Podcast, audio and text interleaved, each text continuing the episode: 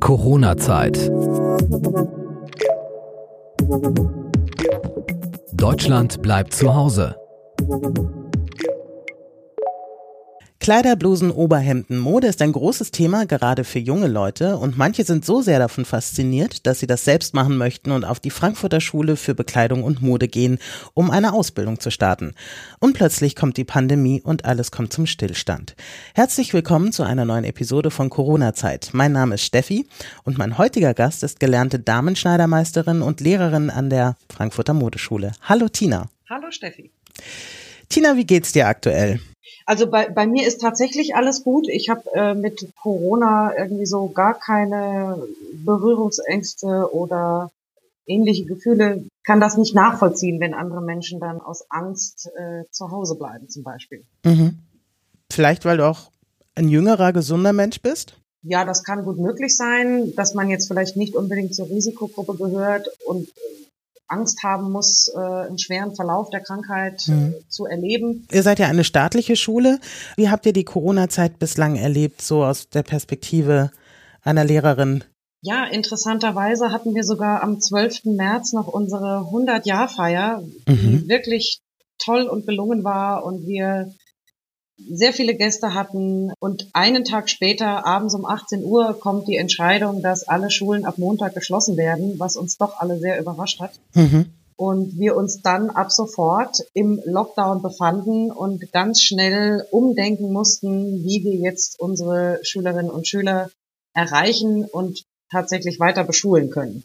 Das heißt also, ihr habt direkt quasi auf digitalen Unterricht oder Fernunterricht umgestellt? Genau, wir hatten montags nochmal die Möglichkeit, die Klassen einzubestellen, mhm. beziehungsweise um damit die Schülerinnen und Schüler ihre Sachen abholen können.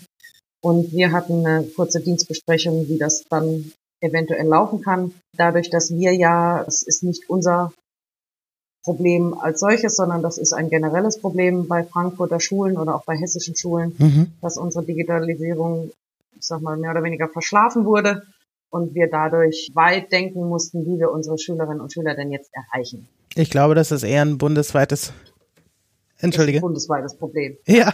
Unsere, unser Unterricht läuft über E-Mail-Kontakt momentan, mhm. da wir gar keine andere Möglichkeit haben. Na, ihr habt ja als Berufsschule ja sicherlich auch einen praktischen Teil. Müssen die Schüler jetzt irgendwie zu Hause was Praktisches anfertigen oder macht ihr jetzt nur Theorie? Ja, wir haben tatsächlich, also unsere Maßschneider-Ausbildung, die dreijährig bei uns stattfindet, mhm. die haben tatsächlich kleine Päckchen gepackt. Setzt natürlich voraus, dass jeder Schülerin und jede Schülerin eine Nähmaschine zu Hause hat. Mhm. Was auch nicht alle unsere Schulformen eben haben. Das heißt, Schulformen, die, die so etwas nicht haben, die können dann natürlich zu Hause auch keine fachpraktischen Sachen arbeiten in der Zeit klingt ja dann erstmal für die, die eben nicht die Voraussetzungen haben, das ist ja bei vielen Sachen, ob es jetzt Computer oder sowas ist beim Homeschooling, dass es da jetzt so eine Bildungsungerechtigkeit gibt. Wie löst ihr das, dass Schüler, die vielleicht keinen Zugang zu einer Nähmaschine haben, trotzdem teilnehmen können und auch bewertet werden können? Naja, bewerten dürfen wir die Sachen, die jetzt im Homeschooling stattfanden, sowieso nicht. Ach so. Das mhm. Da, ja, das kam jetzt aber auch erst im Nachhinein, dadurch eben, dass es diese Ungerechtigkeiten innerhalb der verschiedenen Schulformen gibt und dass nicht jeder Zugriff auf einen Computer hat oder einen mhm. Drucker oder überhaupt auf irgendeine Form von Medien, bis auf ihr Smartphone, was sie alle haben, mhm. ähm, ist es sehr schwierig, das auch dann zu bewerten oder auch gerecht zu bewerten, da nicht alle die gleichen Voraussetzungen haben. Ihr seid ja auch vom Lockdown betroffen gewesen. Es durfte ja dann erstmal keiner kommen, aber das heißt ja nicht, dass die Lehrer nicht arbeiten. Wie hat sich dein ja. Alltag denn verändert, dein Arbeitsalltag? Wahrscheinlich nicht auf der Couch liegend und Rätsel machen. Nein, eher nicht. Ähm, ich glaube, dass die meisten von uns natürlich erstmal umdenken mussten, wie kann ich meine Unterrichtsinhalte, egal ob jetzt fachpraktisch oder auch theoretisch, wie kann ich die via E-Mail an die Schülerschaft bringen? Und wie kann ich dafür sorgen, dass wenigstens so, ich sag mal, das Grobe abgedeckt ist für mhm. die Zeit, und es war ja auch gar nicht klar, wie lange die Schulen geschlossen bleiben, dass man erstmal sieht, ich konzentriere mich vielleicht auch erstmal auf die Hauptfächer, das heißt, die Kollegen mit Deutsch, Mathe, Englisch haben Wiederholungsaufgaben gestellt, neue Unterrichts Inhalte kannst du fast gar nicht via E-Mail leisten. Also mhm. das ist fast unmöglich. Wie, wie soll ich 25 Schülerinnen und Schülern zu Hause erklären, was sie da jetzt machen sollen, mhm. nur anhand von Arbeitsblättern. Das ist fast nicht leistbar und das war ja auch mit dieser, einer dieser Gründe zu sagen, es gibt einen Erlass, der eben sagt, dass ich diese alle Aufgaben und alle erbrachten Leistungen nicht bewerten darf. Was ja eigentlich nur fair ist in dem Zusammenhang, ne? Ja, letztendlich ist es fair. Auf der anderen Seite stehen wir und müssen irgendetwas bewerten. Das heißt, mhm. wir haben einen Zeitraum von knapp sechs Wochen für das zweite Halbjahr, welches wir bewerten können. Die Schüler kommen jetzt langsam wieder zurück zum Präsenzunterricht, wobei das natürlich auch sehr runtergefahren ist, dadurch, dass wir die räumlichen Kapazitäten gar nicht haben, mhm. alle auf einmal und zeitgleich und maximal 15 in einem Raum zu beschulen. Da kommen wir gleich nochmal drauf. Mich würde noch interessieren, quasi während des Lockdowns. Ihr habt ja als Modeschule natürlich entsprechende Gerätschaften da, wahrscheinlich auch Stoffe und so. Wie sieht es aus mit Masken?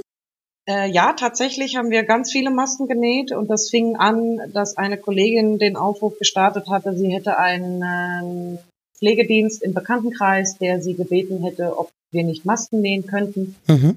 Und so hat das im Prinzip angefangen, dass wir uns, wir haben sehr viele Fachlehrer im textiltechnischen Bereich bei uns, dass wir uns regelmäßig verabredet haben und vor Ort ähm, Masken genäht haben. Und ich weiß, mittlerweile müssten das mit Sicherheit schon fünf, sechs oder 700 Masken sein, die wir da genäht wow. haben und mhm. an diverse soziale Einrichtungen oder an Firmen, die sagen, wir, wir müssen ja wieder öffnen, wir würden unsere Mitarbeiter gerne ausstatten.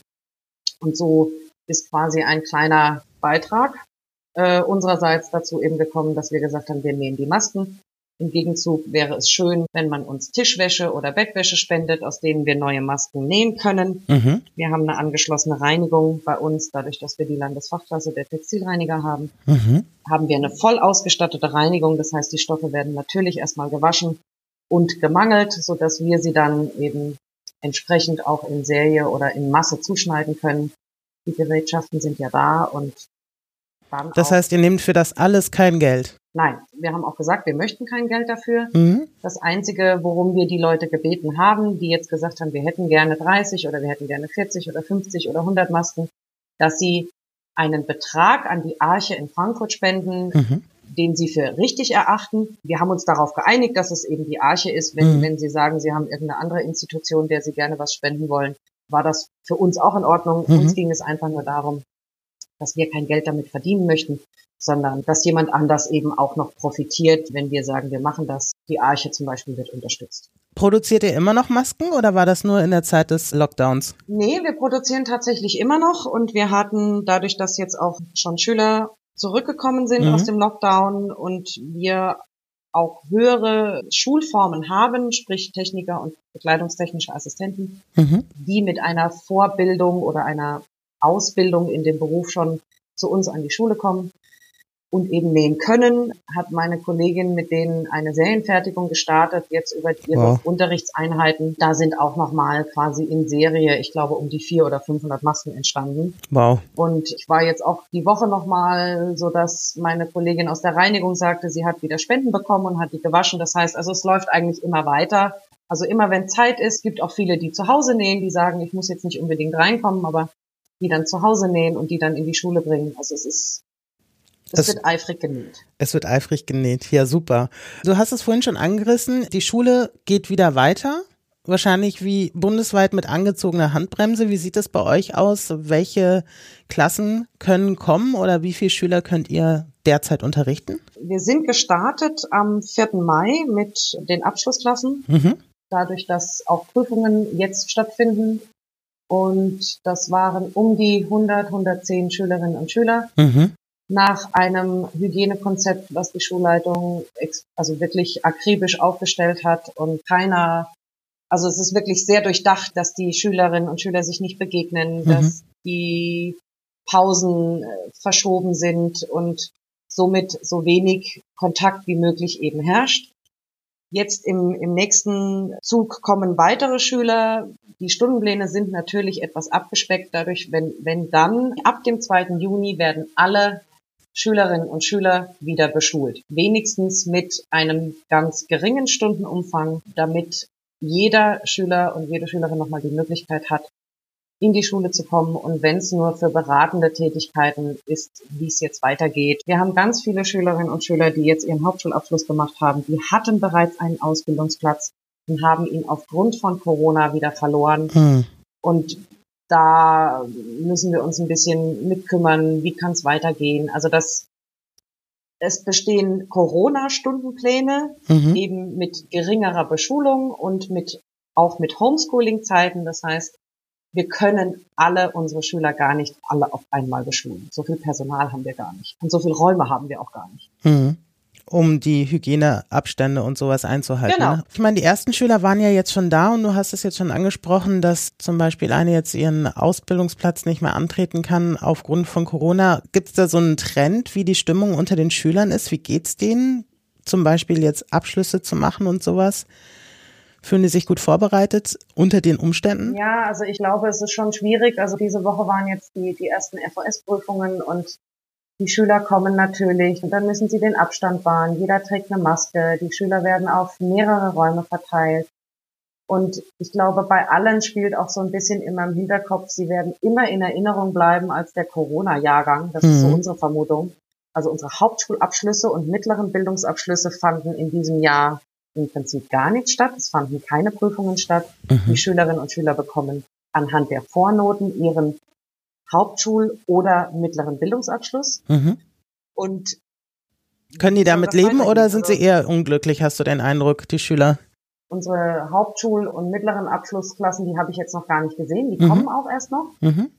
Aber da muss man abwarten. Also wie gesagt, ganz viele hatten einen Ausbildungsplatz und wir sind drauf und dran, Alternativen zu suchen, äh, dass die jetzt doch noch irgendwo unterkommen und nicht auf der Straße sitzen. Das ist, glaube ich, so eine Zielgruppe, die hat eigentlich noch keiner, also das höre ich jetzt zum ersten Mal, die hat, glaube ich, noch keiner im Blick, so, ne? Was ist Nein. mit den Absolventen, die schon. Verträge hatten und jetzt das genau. nicht antreten können? Genau. Also wir haben einen Schüler, der hätte jetzt als Änderungsschneider eine Ausbildung machen können mhm. und äh, aufgrund der Schließung kann sich die Dame eben jetzt keinen dritten Auszubildenden leisten mhm. und hat ihm die Absage erteilt und das ist wirklich sehr traurig und wir versuchen ihn jetzt bei uns in der vollschulischen Maßschneiderausbildung unterzubringen. Das wird vermutlich auch klappen, also das hoffe ich mal. Also dass er bei euch dann die Ausbildung machen kann. Richtig, mhm. genau. Der Unterschied ist halt einfach, natürlich ist es immer schöner, in einem Betrieb zu lernen. Eine vollschulische Ausbildung heißt ja auch immer, ich bekomme kein Geld. Genau, wollte ich gerade fragen. Mhm. Ja, dadurch, dass die Ausbildung ausschließlich schulisch stattfindet, das heißt auch der fachpraktische Unterricht findet schulisch statt. Mhm. Die Schülerinnen und Schüler müssen ein Praktikum absolvieren, was vielleicht jetzt im Moment auch nicht unbedingt möglich ist. Ja, und wie ist das denn mit eurer Ausbildung? Also ihr dürft ja auch nur mit halber Kraft fahren. Müsst ihr denn da auch vielleicht Leuten absagen, die vielleicht einen Platz gehabt hätten, um ihre vollschulische Ausbildung bei euch zu starten? Mm, ja, wir haben im Moment äh, laufen die Einstellungsprüfungen mhm. und wir arbeiten natürlich im Hintergrund daran, die fachpraktischen Räume so zu gestalten, dass sie den Hygienevorschriften entsprechen. Das heißt, wir müssen entweder dafür sorgen, dass weniger Maschinen im Raum stehen, mhm. was nicht so ganz einfach ist, mhm. weil was mache ich mit dem Rest? Auf der anderen Seite sind Überlegungen im Raum, zum Beispiel Plexiglasscheiben zwischen die einzelnen Maschinen zu schrauben, dass mhm. quasi der, wie im Supermarkt auch, dass da so ein mhm. Spuckschutz entsteht, dass man die Schüler trotzdem so setzen kann. Also wir sind im Hintergrund wirklich am Arbeiten, wie man die Räume so gestalten kann, dass es auch fürs nächste Schuljahr tatsächlich umsetzbar ist und dass man da arbeiten kann. Kriegt ihr da von Behördenseiten auch Unterstützung? ja, ähm. ist das eine Fangfrage? äh, keine Ahnung, ich weiß es nicht. Also ähm, natürlich, mh. natürlich stehen uns Gelder zur Verfügung, die für solche Zwecke dann auch genutzt werden dürfen. Was wir nur finden, ist, dass man die Schulen im Allgemeinen sehr alleine lässt mit mhm. der Umsetzung der Hygienemaßnahmen. Mhm. Man bekommt natürlich Einwegmasken, man bekommt Desinfektionsmittel und ja, alles weitere Ist ja teilweise mehr was äh, als. Äh, müssen sie selbst organisieren. Ja. Und das finden wir sehr schade. Ich meine, das ist ja jetzt nicht das einzige Problem, wovor man irgendwie steht und sagt, also es sind ja jetzt nicht nur die Hygienemaßnahmen, die eingehalten werden müssen. Und Jetzt haben wir noch Glück. Wir haben ja überwiegend erwachsene mhm. Jugendliche, die bei uns zur Schule kommen. Wenn ich jetzt mir vorstelle, ich müsste an der Grundschule unterrichten, also das ist für mich unvorstellbar, wie das funktionieren soll. Mit einer sechs- oder sieben- oder achtjährigen, mhm. die dann den Abstand wahren soll auf dem Pausenhof. Das ist fast nicht leistbar. Habt ihr dann dann eine Maskenpflicht auch in der Schule?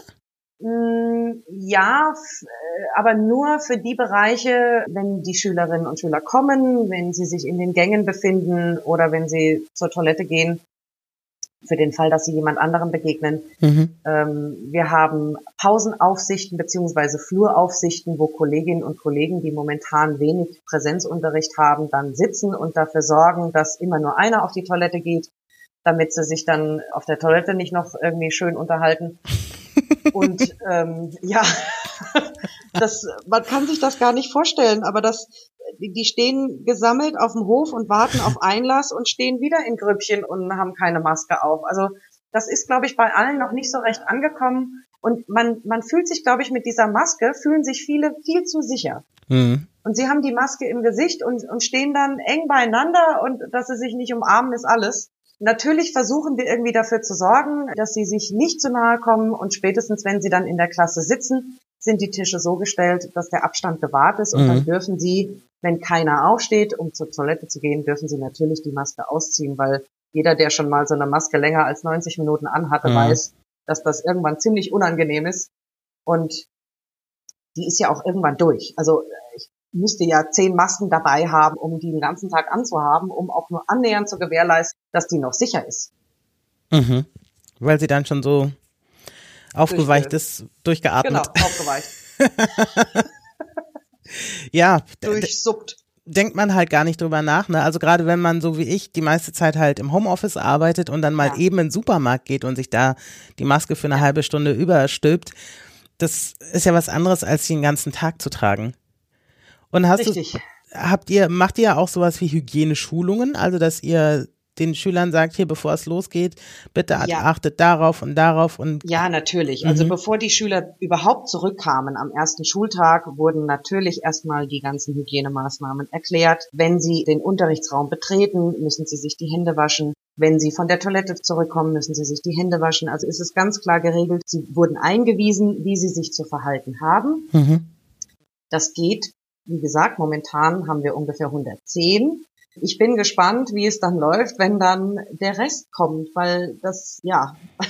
Ich weiß nicht, wann fangen in Hessen die Sommerferien an? Die Sommerferien starten am 5. Juli. Das heißt, der 3. Juli ist offiziell der letzte Schultag. Schultag. Mhm. Wir haben also nicht mehr allzu lange. Das heißt, wenn die meisten Schüler am 2. Juni zurückkommen, sind es noch knapp vier Wochen. Da sind dann, ist dann auch nochmal ein Feiertag dazwischen. Trotzdem wird es, glaube ich, eine sehr spannende Zeit, weil. Das heißt, so ab 2. Juni erwartet ihr wie viele Schüler? Ähm, gut, ein Teil ist dann schon wieder weg, weil Prüfungen stattgefunden mhm. haben. Aber ja, du kannst so ungefähr mit, ich sag jetzt mal was, 600 weiteren Schülern rechnen. 500, 600. Nee, gleichzeitig geht ja nicht, oder? Oder? Nee, gleichzeitig geht leider nicht. Also was heißt leider, aber mhm. es geht schlichtweg nicht. Und es wurden, wie gesagt, Corona-Stundenpläne gestrickt, sodass, und das ist ja auch vom Kultusministerium alles ähm, genehmigt und, mhm. und es geht nur darum, dass überhaupt noch Präsenzunterricht stattfindet vor den Sommerferien. Das heißt, wir haben zum Teil Klassen, die werden mit zwei Präsenztagen beschult und werden drei Tage ins Homeschooling gehen weiterhin. Mhm. Nur hat man dann eben auch die Möglichkeit, wenn man sie präsent vor Ort hat, auch noch neue Inhalte zu vermitteln, die jetzt in den letzten acht Wochen schlichtweg untergegangen sind. Mhm. Und vielleicht auch Materialien mitzugeben oder sowas, ne? Richtig. Wir haben Schülerinnen und Schüler, die können zu Hause nichts ausdrucken. Mhm. Ich zum Beispiel unterrichte noch ein Lernfeld in der Theorie. Da müssen die Schülerinnen zeichnen. Wenn ich nichts ausdrucken kann, kann ich auch nichts zeichnen. Das heißt, man muss die Sachen entweder per Post verschicken oder ähm, den Schülern das dann als Stapel mitgeben und ja, kreativ werden.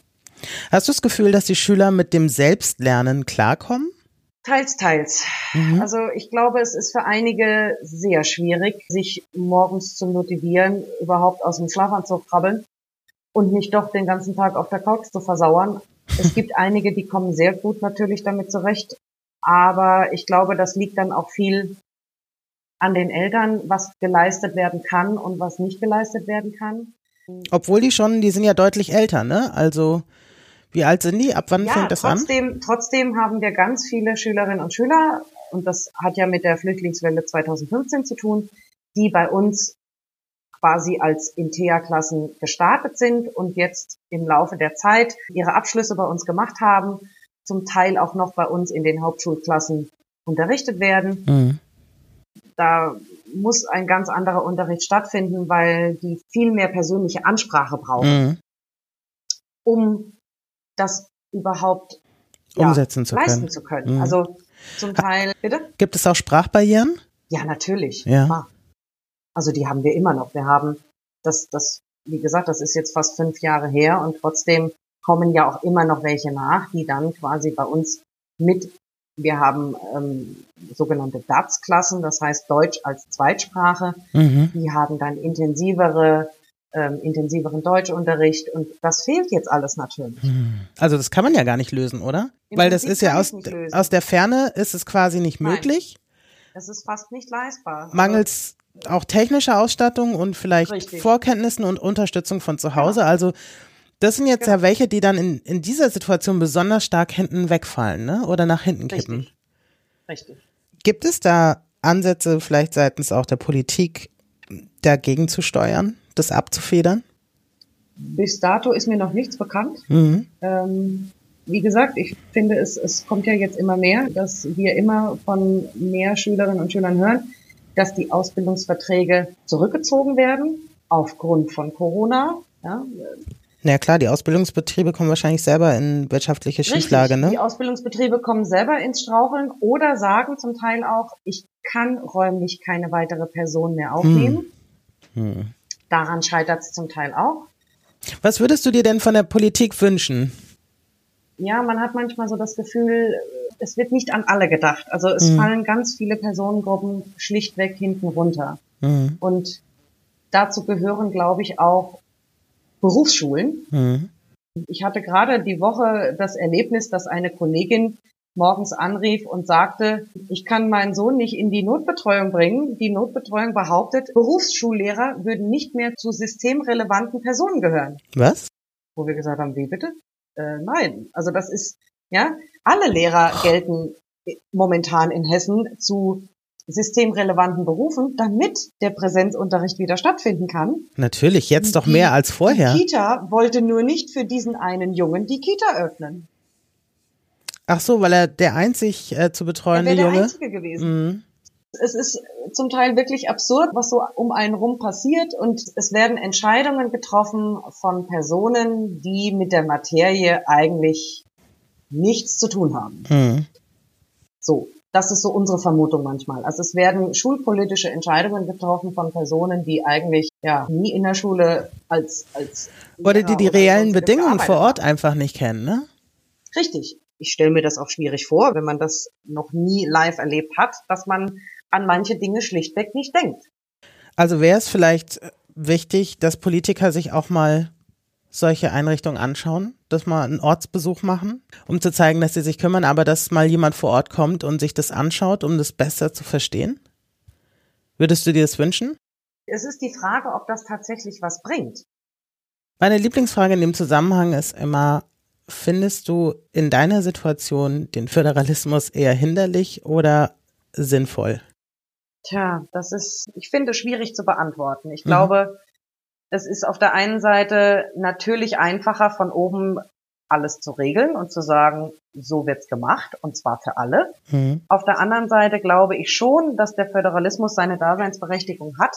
Mhm. In dem Sinne, dass man sagt, wenn man jetzt zum Beispiel sieht, Mecklenburg-Vorpommern hat so wenig Fälle, mhm. dass die natürlich ganz anders agieren können als jetzt Bayern oder Baden-Württemberg, mhm. ähm, finde ich auch logisch. Was ich nur sehr schade finde, ist, dass sie sich versuchen, gegenseitig zu übertrumpfen und zu sagen, oh, der eine macht seine Schulen am Montag auf, dann müssen wir aber unsere schon am Freitag öffnen.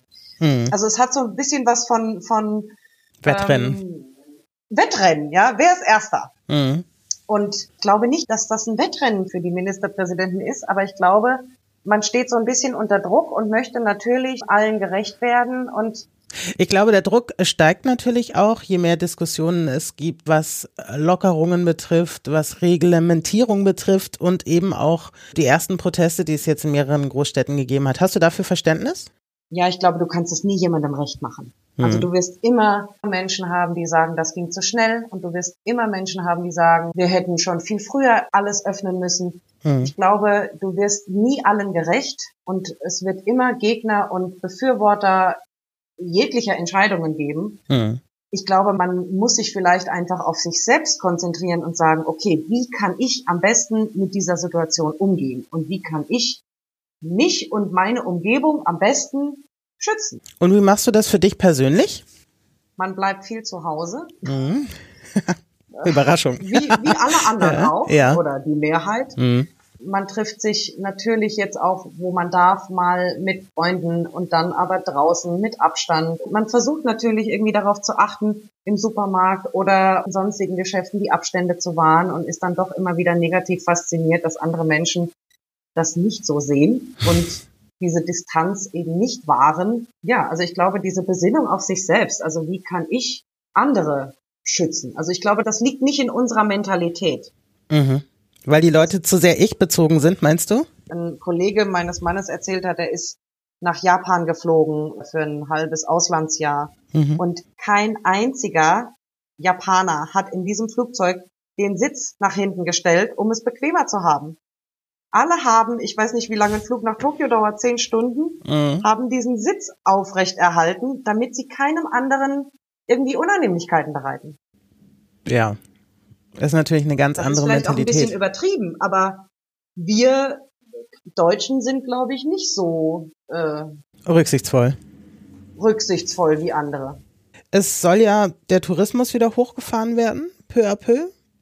Glaubst du, dass die Leute sich so verhalten können, dass sie weiterhin Urlaub machen können? Oder denkst du, es wird zu Entspannung kommen, jeder legt sich hin, ach Maske, was soll's, ja, der Typ vom Ordnungsamt mhm. steht gerade mit dem Rücken zu mir, ja, lass uns mal chillen und es geht wieder hoch. Ich gehe schwer davon mhm. aus, dass die Zahlen wieder nach oben gehen werden. Mhm.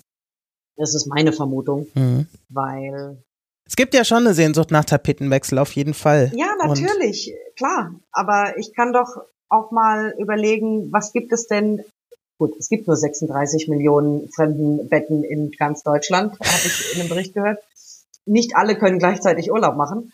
Und trotzdem gibt es in Deutschland, glaube ich, so schöne und so viele Orte, die, die man selbst noch nicht gesehen hat. Mhm. Und man nicht unbedingt weit weg muss, um jetzt irgendwo in Thailand oder sonst wo am Strand zu liegen, Ach, so weit ähm, denke ich gar nicht. Aber es gibt ja so nee. trotzdem touristische Hotspots in Deutschland, ja. Also ja. Ich sag mal ganz doof, Berlin wäre das Brandenburger Tor, wo jeder hin will, der mal dort Urlaub macht und vielleicht die Clubszene ist eh ähm, kurz vorm Aussterben. Aber da, wo man noch hin kann oder halt die Küsten, Allgäu ist die andere Seite so, ne? Ja. Ich glaube schon, dass es so Hotspots geben wird, die vielleicht auch stärker frequentiert werden, wenn erstmal der Tourismus wieder starten darf. Ja, aber interessant auch. Also wir haben uns auch Gedanken darüber gemacht, was sind denn so die zehn beliebtesten Sehenswürdigkeiten für Ausländer in Deutschland? Mhm. Und wenn man dann liest, dass ungefähr, ich weiß nicht, es waren glaube ich 1,5 Millionen ausländische Touristen, die sich zum Beispiel Neuschwanstein anschauen. Mhm. Und wenn die jetzt alle nicht kommen dürfen, wäre das ja letztendlich die Gelegenheit, mal für einen Einheimischen zu sagen, ach, ich gucke mir das mal an, ohne die ganzen anderen. Meinst du nicht, dass auch andere auf die Idee kommen werden? Bestimmt, ganz bestimmt. Und dass sich das dann trotzdem, weil eben Neuschwanstein ja, so ein klar, Highlight halt ist. Halt ja, aber dann klumpen sich die Deutschen da. ja, mit Sicherheit. Worauf freust du dich am meisten, wenn wieder Normalität in Anführungszeichen eingetreten ist? Klar kann ich meinen Tag selbst strukturieren, aber man mhm. hat seine täglichen Abläufe. Man hat ja ganz wenig soziale Kontakte gerade, mhm. bis auf den eigenen Haushalt und den eigenen das, Mann. Den eigenen Mann, ja. Und das funktioniert auch wunderbar. Mhm. Und ich kann mit dem auch 24 Stunden, sieben Tage die Woche, das ist überhaupt kein Problem. Aber man hat ja Kollegen, mit denen man sich austauscht. Man hat seine Schülerinnen und Schüler, die natürlich fehlen. Ja, mhm. diese Rückkehr in diesen Alltag, das ist das, was mir fehlt. Du kommst morgens in die Schule, du weißt ganz genau, wer heute kommt, du hast deine Klasse, du weißt, was du mit denen machen willst. Und mhm. dadurch, dass jeden Tag was Neues passiert und du nicht weißt, können wir denn nach den Sommerferien irgendwie annähernd regulär zurück in die Schule? Das ist ja alles noch nicht klar. Mhm. Das ist ja auch das Problem der Planung. Also keiner weiß so recht, wie geht's denn weiter? Mhm. Und es kann einem im Moment aber auch keiner beantworten. Schlägt dir das so ein bisschen aufs Gemüt, diese Situation? Oh, aufs Gemüt nicht, aber auf die Waage. oh, Corona, ich sag's dir. Das oh, geht vielen das Leuten so. Nicht aus. Geht vielen Leuten oh, so. Schlimm. Ja. ja, wo man sich denkt, das kann doch nicht wahr sein. Also wir machen Standard- und Lateintanz. Das fällt flach seit acht ah. Wochen. Ich, ich gehe zum Aquafitness. Das fällt flach seit acht Wochen. Man, mhm. man, ja, das alles irgendwie, man, man versucht sich dann anderweitig zu motivieren, aber der innere Schweinehund ist dann doch in der Regel größer. Mich bestraft es auf der Waage. Hm? Ja, gerade wenn man schon andere Routinen aufgebaut hat, ja. Also jetzt, ja, wie du natürlich. sagst, ne, du machst Standardtanz. Und plötzlich wird man ausgebremst. Es ist ja nicht so, dass man mehr isst, aber man hat kaum noch Bewegung. Mhm. Genau. Es fehlt auf der anderen Seite dann, ne? Furchtbar. Ja, schlimm. Ich kenne einen, der hat sich so ein Band bestellt und sieht halt zu und wenn er nur im Wohnzimmer im Kreis läuft oder sowas, um seine Schritte zusammenzukriegen. Einfach, weil er selber das ja. gleiche Problem hatte und gesagt hat, boah, ich gehe hier auseinander wie ein Hefetörtchen. Ich kann aber nicht schlimm. ins Fitnessstudio also gehen. Ganz schlimm. Mhm. Das betrifft viele. Und jetzt, der Vorteil ist natürlich, okay, ich kann nähen, aber ich kann ja nicht alles ständig weitermachen oder alles eine Nummer größer kaufen. Das, das führt auch zu nichts. Ja, das stimmt. Immerhin, du kannst noch darauf adäquat reagieren, ja. Die meisten sind da jetzt lost. Tina, es hat mich total gefreut. Ich sage ja, herzlichen Dank für deine offenen Worte. Ich wünsche dir auf jeden Fall alles Gute, dass ihr bald mehr Gewissheit kriegt und auch vielleicht eine Lösung findet für die Schüler, die jetzt wirklich noch mehr Ungewissheit haben, eine pragmatische Lösung findet, um so ein paar vergessene Seelen irgendwie zu retten. Und ja, vielen Dank fürs Mitmachen. Ja, ich danke dir. Corona-Zeit. Deutschland bleibt zu Hause.